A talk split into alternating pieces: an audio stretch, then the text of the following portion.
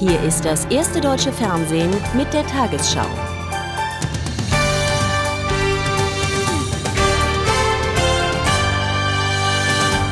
Guten Abend, meine Damen und Herren. Nach den Anschlägen auf britische Gebäude in Istanbul hat die türkische Polizei mehrere Personen festgenommen. Außenminister Gül wollte aber keine näheren Informationen zu den Verdächtigen geben. Er zeigte sich zuversichtlich, dass die Urheber der Taten schnell gefunden werden. Nach Presseberichten soll es sich bei den beiden Selbstmordattentätern um Türken handeln. 27 Menschen waren bei den Bombendetonationen gestern getötet und mehr als 400 verletzt worden. Ein 20-Jähriger, der gestern bei den Anschlägen ums Leben kam, wird zu Grabe getragen. Zehn Schwerverletzte ringen in den Kliniken der Stadt noch mit dem Tod. Neben der Trauer macht sich Unsicherheit und Angst breit in Istanbul, weil viele neue Anschläge fürchten.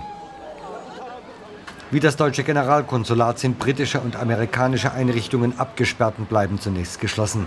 Für die Polizei in Istanbul wurde eine Urlaubssperre bis nach dem Fastenmonat Ramadan verhängt. Kontrollen überall, vor allem Lieferwagen werden gestoppt und durchsucht. Dabei wissen alle, die Nadel im Heuhaufen ist leichter zu finden als ein von Terroristen präpariertes Fahrzeug. An neuralgischen Punkten verstärkt das Militär die Polizei. Alarmstufe Rot, als der britische Außenminister Straw heute Morgen mit seinem türkischen Amtskollegen in Istanbul erklärte, das sei eine neue Dimension des Terrors, darauf könne es nur eine internationale Antwort geben. Während die Aufräumarbeiten fortgesetzt werden, berichtet die Polizei inzwischen von sieben Festnahmen. Man habe auch die Attentäter identifizieren können. Die Regierung verspricht eine rasche Aufklärung der Anschläge. Das offizielle Ankara gibt sich ruhig und gelassen, aber hinter den Kulissen macht sich Unsicherheit breit. Rutscht die Wirtschaft jetzt erneut ab? Gerät die Regierung ins Wanken und ist die politische Stabilität dann dahin? Ist dann Schluss mit den längst fälligen Reformen, die ja auch wichtig sind auf dem Weg in Richtung EU? Das Land wird noch lange mit den Folgen dieser Attentate ringen. Die Sicherheitslage in Deutschland schätzen Regierung und Opposition unterschiedlich ein. Politiker der Union kritisierten, es gebe Sicherheitslücken. Das will Bundesinnenminister Schily nicht gelten lassen. Nach den Anschlägen vom 11. September 2001 seien die Sicherheitsstrukturen erheblich verbessert worden. Er räumte zugleich ein, Deutschland sei Zielgebiet von Terrorgruppen. Eine konkrete Bedrohung gebe es aber nicht. Für einige ausländische Vertretungen wurde dennoch der Schutz verstärkt für Fußgänger und Jogger gesperrt. So wie hier in Hamburg gelten bei vielen ausländischen Einrichtungen schärfere Sicherheitsvorkehrungen. So wurde auch in Berlin die britische Botschaft abgeriegelt, das Aufgebot noch einmal verstärkt. Beruhigen, aber zugleich warnen. Otto Schily machte bei der Innenministerkonferenz in Jena deutlich, es gäbe zwar keine konkrete Gefährdung, doch werde auch Deutschland von Al-Qaida als Zielgebiet für Terrorangriffe genannt.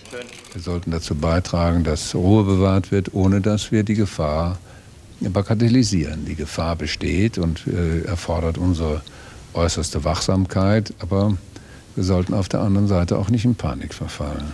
Doch aus Reihen der Union gibt es Kritik. So sprach Bayerns Innenminister Beckstein von Sicherheitslücken. Die Gesetze zur Abschiebung gewaltbereiter Ausländer sollten deshalb verschärft werden. Ich halte es in der Tat für schwer erträglich, dass wir wissen, dass es allein in Bayern zwischen 300 und 500 Leuten gibt, die wir als gewaltbereit einschätzen und wo wir selber sagen müssen, die wirklich so zu überwachen, dass von denen keine Sicherheitsrisiken ausgehen können, äh, ist praktisch nicht möglich. Und die Terroranschläge in Istanbul entfachen einen weiteren Streit um das Verhältnis der Türkei zur EU.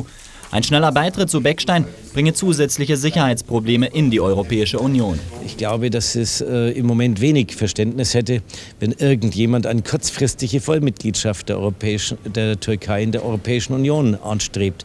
Die Ausrede, die mancher sagt, wir wollen nächstes Jahr die Verhandlungen beginnen und dann werden die verzögert, sind wenig ehrlich. Anders Chili, die Antwort auf die Anschläge könne für ihn nur lauten, die Gespräche mit der Türkei zu intensivieren, auch die um eine Mitgliedschaft in der EU. Die EU-Kommission hat bekräftigt, es bleibe beim vorgesehenen Fahrplan für die Türkei. Die Anschläge hätten keinen Einfluss auf das Aufnahmeverfahren, ließ Erweiterungskommissar Verheugen mitteilen. Zugleich forderte er die Regierung in Ankara auf, ihren Reformprozess fortzusetzen. US-Präsident Bush hat seinen viertägigen Staatsbesuch in London beendet. Nach der offiziellen Verabschiedung durch Königin Elisabeth II. flog Bush mit seiner Frau nach Sedgefield, dem Heimatort von Premierminister Blair im Nordosten Englands. Unter strengen Sicherheitsvorkehrungen empfing Blair das Ehepaar Bush in seinem Privathaus. Anschließend speisten sie im örtlichen Pub. Am späten Nachmittag flog Bush dann zurück nach Washington. Im Irak haben Unbekannte wieder Anschläge an mehreren Orten verübt. Ein Ziel war das von den USA kontrollierte Ölministerium in Bagdad. Auch auf zwei Hotels, die unter anderem von ausländischen Journalisten und Vertragspartnern der US-Zivilverwaltung genutzt werden, wurden Raketen gefeuert. Die Geschosse waren in Eselskarren versteckt an die Anschlagsorte gebracht worden. Im Süden Bagdads wurden am Abend bei einem Granatenangriff auf ein Geschäft mindestens vier Menschen getötet. Aufräumen im Hotel Palestine. Drei Stockwerke sind heute Morgen durch Raketentreffer schwer beschädigt worden. Am späten Vormittag besuchte Bagdads Polizeipräsident das Hotel. Ein Amerikaner war schwer verletzt worden. Er soll heute Abend noch nach Landshut ausgeflogen werden. Das Hotel wird in erster Linie von Journalisten und amerikanischen Soldaten bewohnt. Das Nachbarhotel Sheraton war ebenfalls von Raketen getroffen worden. Glassplitter verletzten mehrere Menschen, unter anderem diesen Angestellten. Ich hatte Nachtdienst, plötzlich habe ich einen lauten Knall gehört, dann stürzte eine Glasscheibe auf mich, ich wurde bewusstlos und kann mich an nichts mehr erinnern. An dieser Kreuzung war der als Eselskarren getarnte Raketenwerfer gezündet worden. Amerikanische Spezialisten untersuchen ihn mit Robotern. Fünf Raketen, bei denen der Zündmechanismus versagt hatte, werden entschärft. Mit Katjuschas angegriffen wurde heute Morgen auch das Ölministerium. Der vierte Stock brennt, verletzt wird niemand. Dieses Ministerium wird von den Amerikanern verwaltet und gilt als das Hirn der irakischen Ölproduktion. Am Vormittag wird ein weiterer Eselskarren mit Raketen nahe der italienischen Botschaft entdeckt. Er wird rechtzeitig entschärft. Die irakischen Terroristen werden diese Anschläge als einen Sieg feiern, haben sie doch bewiesen dass sie mit Eselskarren in der Lage sind, die modernste Armee der Welt in Atem zu halten. Das sind zwar nur Nadelstiche, doch die können auf Dauer zermürben. Die Mitglieder der Internationalen Atomenergieorganisation haben keine gemeinsame Position zum iranischen Atomprogramm gefunden. Eine US-geführte Gruppe will weiterhin den UN-Sicherheitsrat anrufen. Die Europäer lehnen dies zum jetzigen Zeitpunkt ab. Kern des Streits ist die Frage, inwieweit Iran gegen den Atomwaffensperrvertrag verstoßen hat. Die UN-Atombehörde will sich nun bei weiteren Gesprächen in der kommenden Woche auf einen Text für eine Resolution einigen. Mehrere hunderttausend Menschen haben in Teheran gegen die Politik Israels, der USA und Großbritanniens demonstriert. Sie zogen durch das Universitätsviertel der iranischen Hauptstadt und riefen Parolen gegen US-Präsident Bush und den israelischen Ministerpräsidenten Sharon. Anlässlich des sogenannten Jerusalem-Tages fanden auch in anderen Städten des Landes Demonstrationen statt. Der Protesttag war im Iran eingeführt worden, um die Solidarität mit dem palästinensischen Volk zu demonstrieren. Bundeskanzler Schröder hat bei seinem Besuch in New York für Investitionen in Deutschland geworben. Sein Modernisierungskurs mache die Bundesrepublik zum Reformmotor in Europa, sagte er bei einer Festveranstaltung. Die USA seien und blieben der wichtigste Handelspartner Deutschlands außerhalb der EU. Schröder räumte ein, es gebe derzeit wirtschaftliche Schwierigkeiten. Allerdings wiesen auch deutliche Anzeichen auf eine konjunkturelle Trendwende. Handelsminister aus 34 amerikanischen Staaten haben sich in Miami, USA, auf die Bildung einer Freihandelszone geeinigt. Das Abkommen soll den gesamten Wirtschaftsraum zwischen Kanada und Argentinien umfassen und Anfang 2005 in Kraft treten. Die Konferenz stand unter massivem Polizeischutz. Viele Globalisierungskritiker betrachten das Projekt als Versuch der USA, ihre Vorherrschaft auf dem amerikanischen Kontinent zu festigen. Sie glauben, dass die Abschaffung aller Schutzzölle Armut und soziale Ungleichheit Unsicherheit in Lateinamerika verstärkt. Trotz der Vorbehalte auf Seiten der Bundesregierung will Daimler Chrysler das Hochtechnologie- und Rüstungsunternehmen MTU ins Ausland verkaufen. Der Münchner Triebwerkshersteller soll an den US-Finanzinvestor Kohlberg Kravis Roberts gehen, teilte der Konzern heute mit. Das Bundeswirtschaftsministerium erklärte dazu, es sei schade, dass eines der größten Unternehmen in Deutschland nicht in der Lage sich sehe, MTU in eigener Verantwortung weiterzuführen.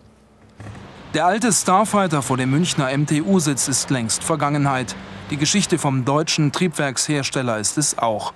Für angeblich rund 1,5 Milliarden Euro wird das größte deutsche Unternehmen seiner Art nach Amerika verkauft und mit ihm viel technisches Know-how. MTU ist eines von nur sechs Unternehmen der Branche in Europa. In München und an weiteren acht Standorten weltweit werden Triebwerke entwickelt, gebaut und gewartet für Hubschrauber und Flugzeuge, darunter der Eurofighter und der Airbus. Nach fünf Rekordjahren hat der MTU wegen der Luftfahrtkrise im letzten Jahr erstmals Rückgänge bei Umsatz und Gewinn zu verbuchen. Für Daimler Chrysler, wo man sich ohne dies aufs Automobilgeschäft konzentrieren will, ein weiterer Grund, die Triebwerkstochter zu verkaufen. Den Zuschlag erhielt mit dem Finanzinvestor KKR eine der führenden Kapitalanlagegesellschaften der Welt. Unternehmen kaufen und nach ein paar Jahren mit Gewinn verkaufen. Das verleiht diesen Firmen den Schub. Bei MTU hat man mit so einem Investor kein Problem, sieht das Engagement der Amerikaner sogar positiv. Neue Chancen bieten sich insofern, als wir mit dem neuen Partner auch die finanziellen Möglichkeiten haben, uns weiter zu verstärken, unser Geschäft entsprechend auszubauen. Die 8300 Arbeitsplätze, so heißt es, sollen zunächst erhalten bleiben. Der Betriebsrat fürchtet jedoch, dass der Investor weitere Triebwerkshersteller kaufen könnte.